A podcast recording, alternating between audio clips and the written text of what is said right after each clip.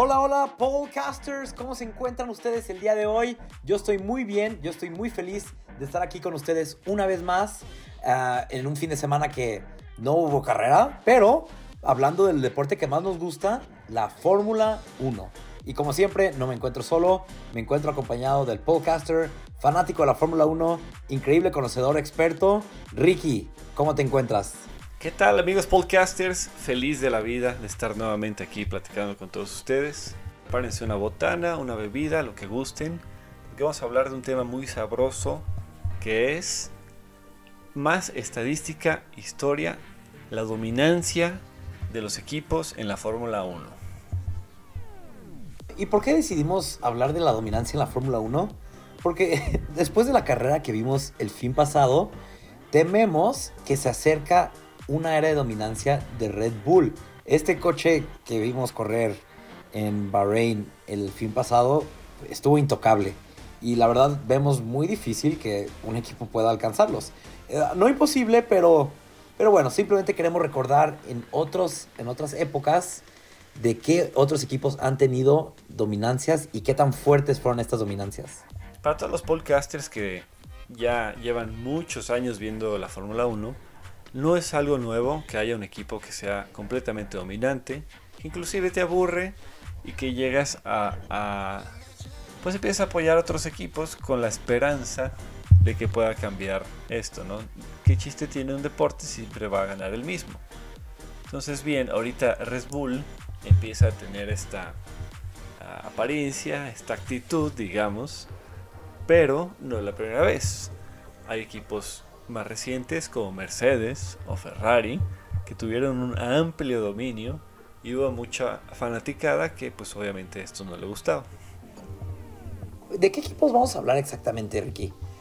Nos vamos a enfocar más que nada en, en, esta, en este milenio. Vamos a hablar de los equipos del 2000 para acá, porque fueron, son los equipos que más conocemos, que más hemos leído, más hemos visto. Sí han habido equipos muy dominantes en el pasado, como, y también queremos hablar un poquito de ellos, como el McLaren de Ayrton Senna, y también el Williams también está por ahí dentro de los grandes coches intocables. Pero pero sí nos queremos enfocar un poquito más en las eras que duraron eh, tres o más años de dominancia y quiénes fueron los equipos y quiénes fueron los corredores. La más reciente, más conocida, creo que todos estamos de acuerdo, todos estamos muy sabidos que es Mercedes. Un dominio total y absoluto de los coches plateados que después de un rato se volvieron negros. Muy bonitos, pero muy dominantes. Nos llegaron a hartar a todos ver tanto ganar y ganar y ganar y ganar a los mismos que de repente pensábamos que Ferrari los iba a alcanzar y no, que Red Bull los iba a alcanzar y no. Es muy cierto. Y esta dominancia duró años, años, años. ¿Exactamente cuántos años? Empezó en el 2014 sin duda. Y yo diría, Ricky, no sé si tú opinas lo mismo, que acabó en el 2020. Porque en 21 ya Max se llevó el campeonato. Sí, Mercedes estaba muy fuerte, pero Red Bull ya estaba a la par de Mercedes. Sí. Y no sé, ¿qué dirías tú? Sí, estoy completamente de acuerdo. Ya en el año 2021 por fin eh, terminó, ya fue una gran pelea.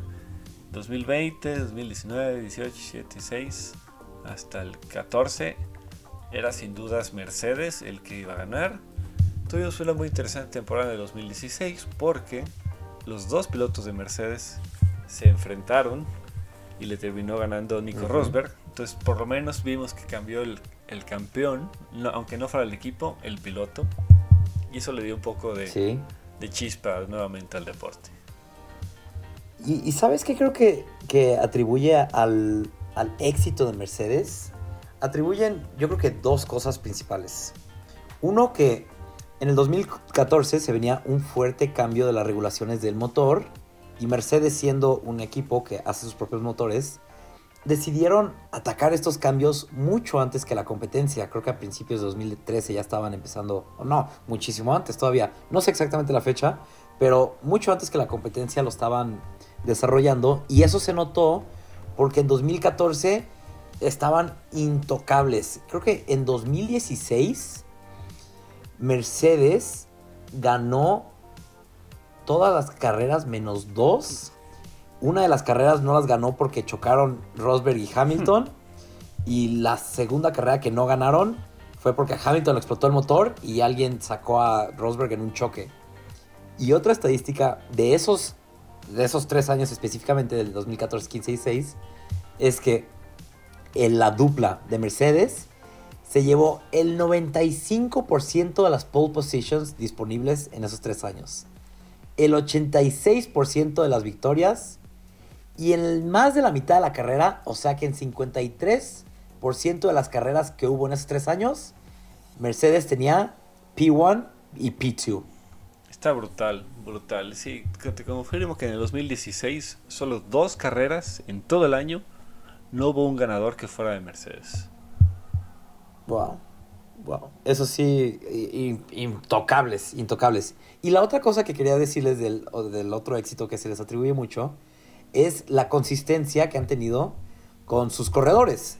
Desde que Mercedes regresó al deporte en 2010, solo han tenido cinco corredores de tiempo completo. Michael Schumacher, que sabemos que es uno de los grandes de todos los tiempos, Nico Rosberg, Lewis Hamilton, Valtteri Bottas y ahora George Russell.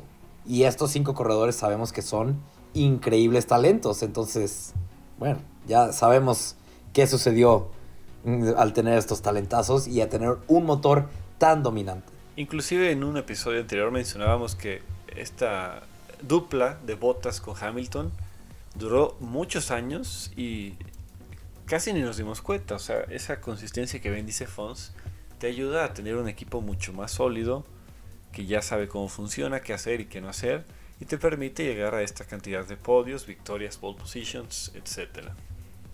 Y ahora, Ricky, ¿qué le está pasando a, Mercedes? Este año no. Su dominancia duró siete años. Y ahora están, pues, pues no están para nada donde deberían estar, donde estuvieron, donde estaban tan acostumbrados. Hasta, eh, no sé si te acuerdas, el año pasado cuando Alonso y Hamilton chocaron en, en Bélgica, Alonso hizo una broma que dice en la radio, le dice que este, este muchacho solo sabe manejar si es de P1. Ah, Él está acostumbrado a estar hasta adelante. Y pues no, ahora no están ahí. Ya no se acuerda que es manejar más atrás. Sí, entonces, increíble la dominancia, muchísimos años. Yo creo que es la, la era más, o sea, que más años duró. Y pues qué bueno que se acabó y espero que no venga otra, porque Ricky, tú te acuerdas muy bien, yo me acuerdo muy bien. Cada fin era Mercedes 1-2. Cada fin era Hamilton wins. Valtteri Bottas wins. Sí, siempre, siempre. Getting there, Luis. Sí. Getting there. Ya ni siquiera se emocionaba el equipo, ya ni siquiera se emocionaba Luis. Ah, sí, otra victoria, otro trofeo, ya no tenemos dónde guardarlo.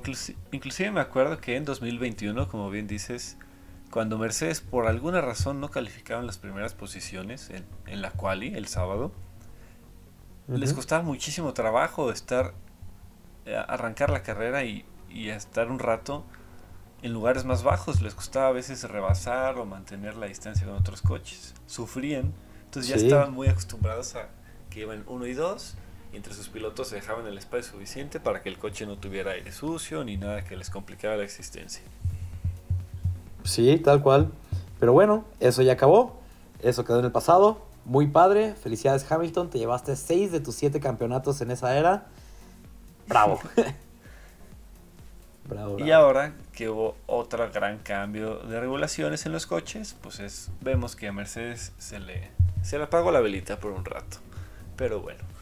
Sí, Esperemos que regresen, no a dominar, pero sí a, ganar una que otra carrera, a competir. George Russell, yo sé que va a ser campeón mundial un día de estos.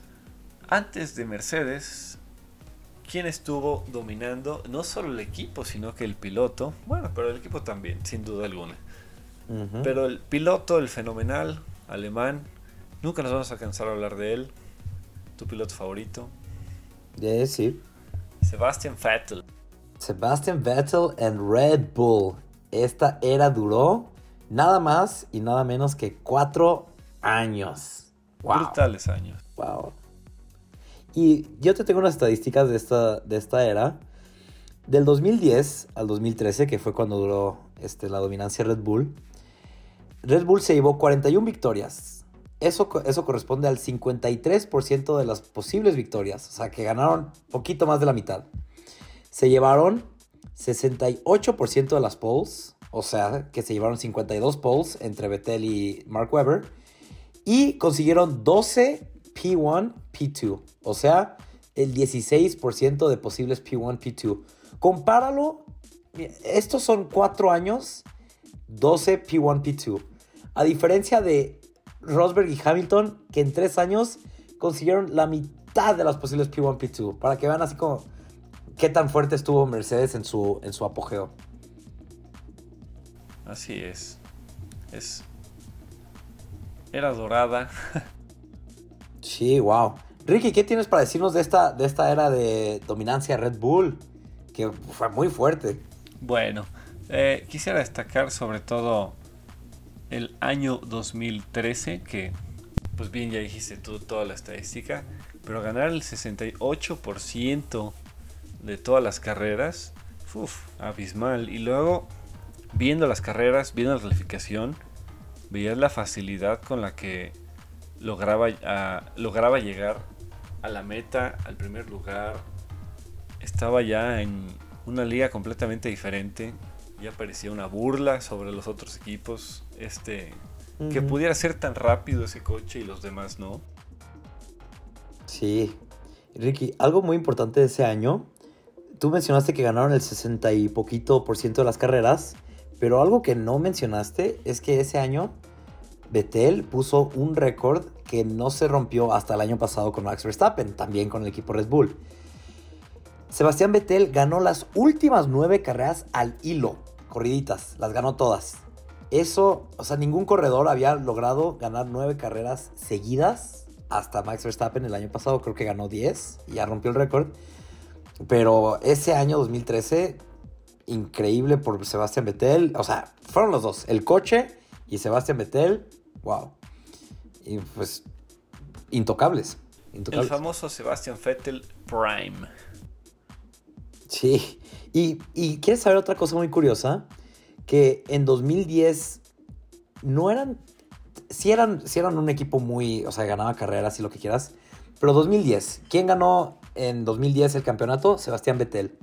Un dato muy curioso es que en ningún punto de la temporada Sebastián Vettel estaba liderando la tabla de posiciones hasta que ganó la última carrera y rebasó a Fernando Alonso y a Mark Webber en los puntos y les ganó a los dos. Nadie le apostaba a Vettel. Eh, la pelea estaba entre Webber y Alonso. Y eh, eh, te acuerdas, bueno, si es que has visto la repetición de la carrera o no, creo que tú sí la viste en vivo no, no, en vivo no. Yo me acuerdo. No, yo tampoco. 2010 yo todavía era. Todavía no tenía cómo verla. Pero bueno, me acuerdo, porque vi la repetición, que la pelea estaba entre Weber y Alonso. Pero cuando los dos entran a pits y salen pues, muy por debajo de las posiciones que querían, salieron con el P7 y P8, en la gran pista de Abu Dhabi que tanto nos encanta por ser tan aburrida, no lograron rebasar a Vitaly Petrov en un Renault, por lo tanto, Uy, ¿cómo Sebastián Vettel, sí, Sebastián Vettel se llevó cómodamente la carrera y el campeonato. Petrov toda la carrera presionado por su equipo de que aguantara, resistiera, sacara uñas, dientes, codos, todo. Y, ni siquiera tuvo que sacar tanto porque esa pista ya la cambiaron un poquito, pero ay, qué aburrida es. Y qué difícil sí, rebasar ahí. Sí. sí. Eso sí. Y creo que, creo que esa fue la última oportunidad que Mark Webber eh, realísticamente tuvo para, para ganar el campeonato. Ya después de eso, Vettel estuvo absolutamente intocable. Así es. Ya después se vino, ya sin, dudas, sin duda alguna, quién era el mero bueno del Red Bull. Ricky, tú te acordarás mejor que yo. ¿Te acuerdas en qué año fue una clasificación donde en la Q1, Q2 y Q3, Sebastián Vettel solo salió, dio una vuelta en las tres. O sea, una vuelta en Q1, una vuelta en Q2, una vuelta en Q3 y quedó en pole position. Singapur 2013, pero lo voy a verificar. Porque sí, esa.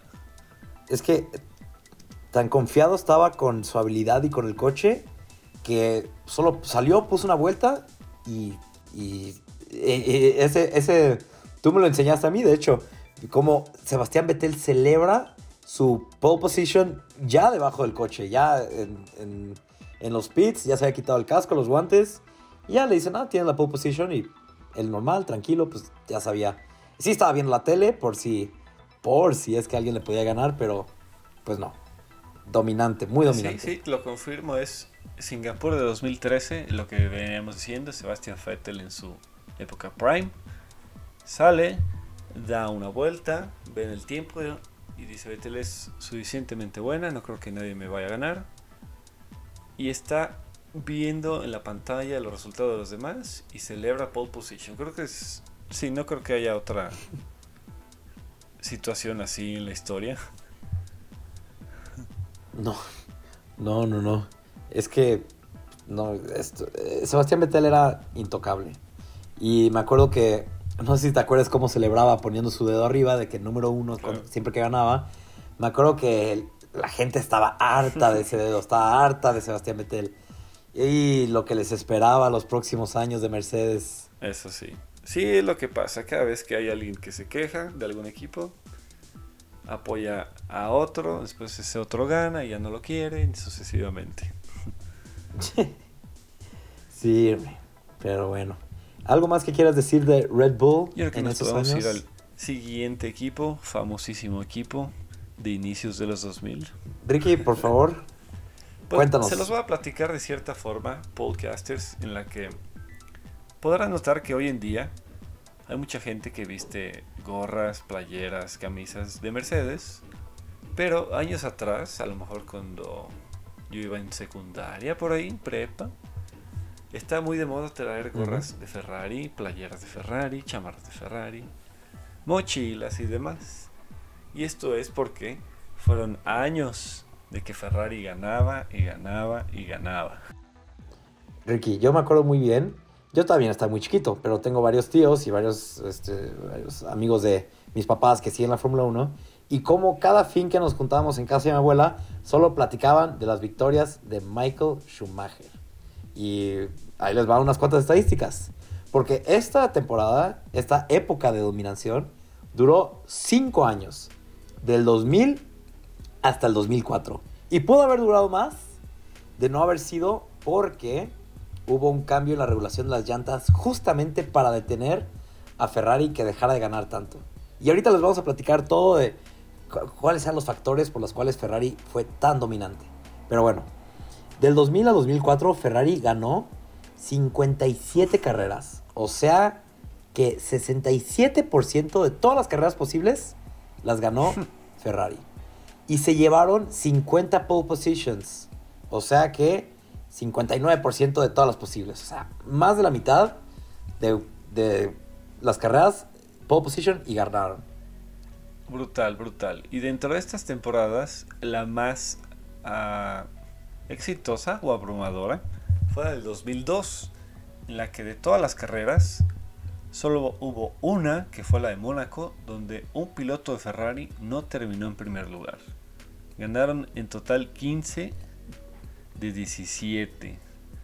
Entonces fueron, fueron dos, Malasia y Mónaco, donde no ganó un piloto de Ferrari. Qué locura. Y si quieres saber algo todavía más alocado y que todavía hasta la fecha nadie ha podido igualar, en el 2002 Michael Schumacher tuvo el 100% de las carreras en podio.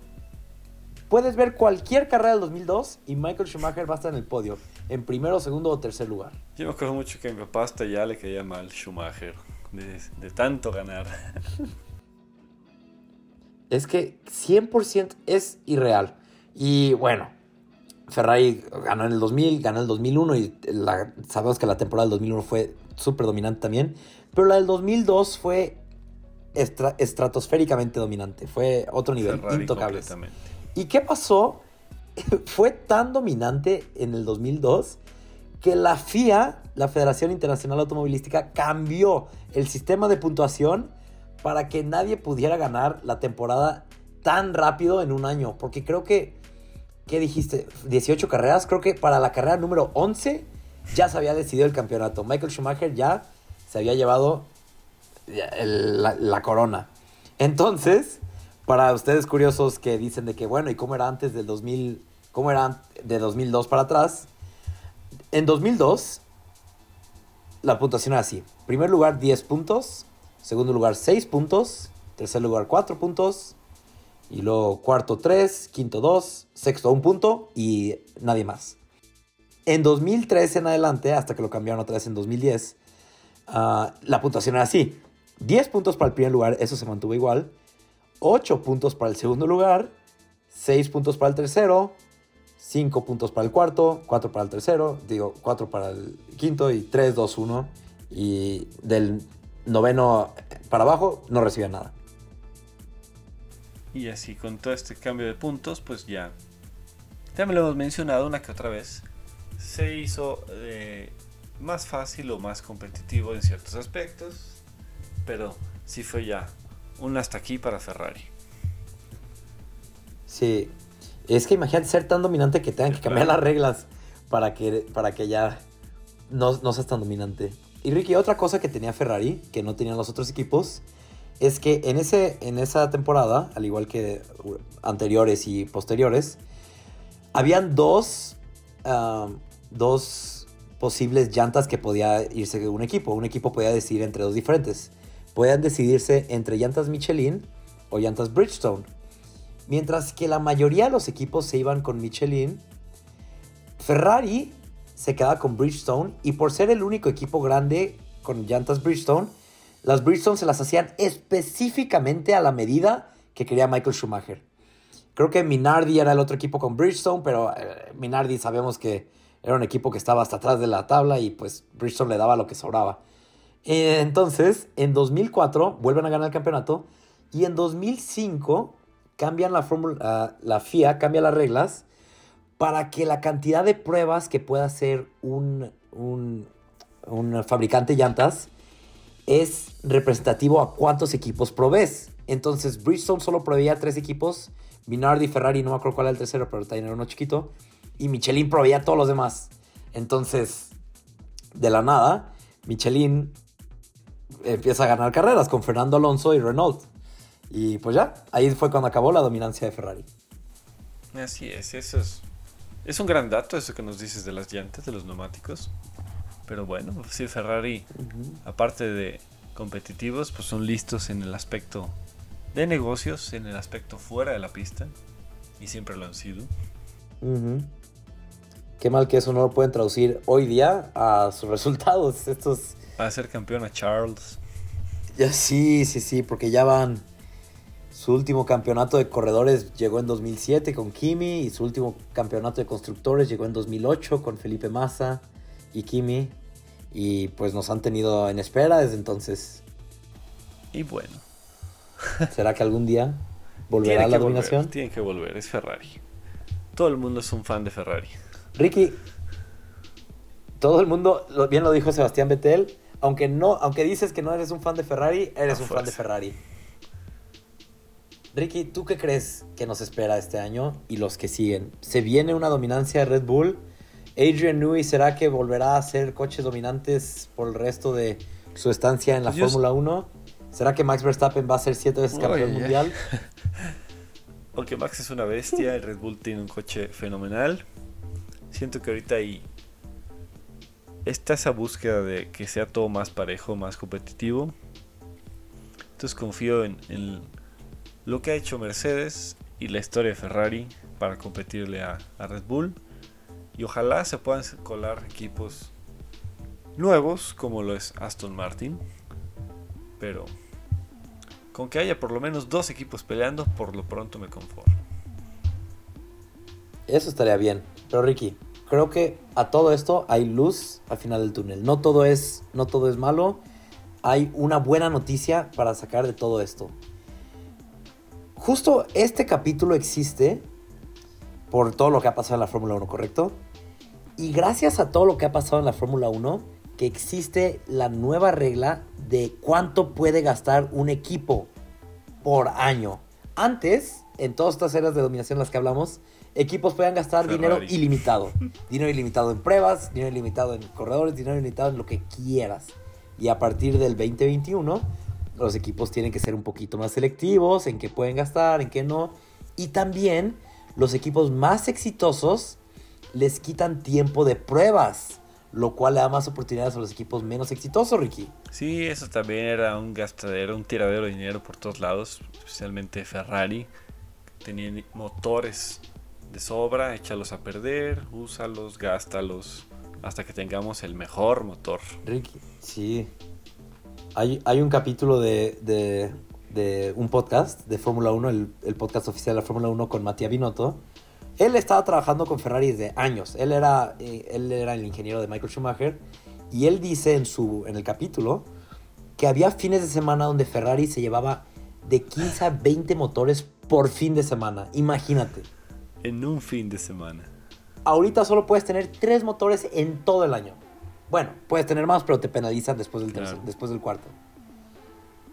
No, qué, qué, locura. Ricky, tanto nos encanta hablar de la Fórmula 1 que se nos va volando el tiempo.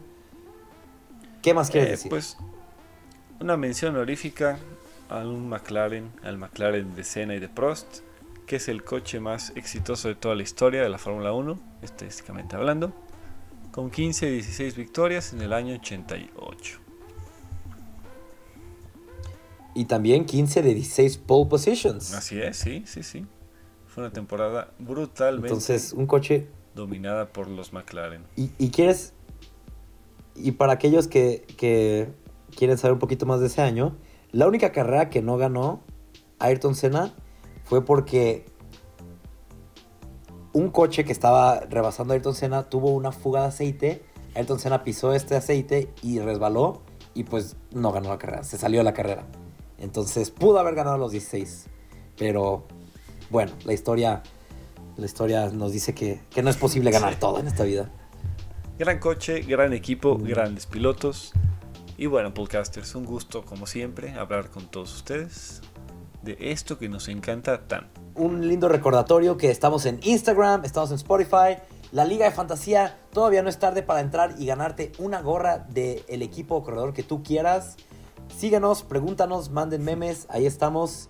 Con gusto le responderemos. Hasta luego, podcasters. Hasta la próxima.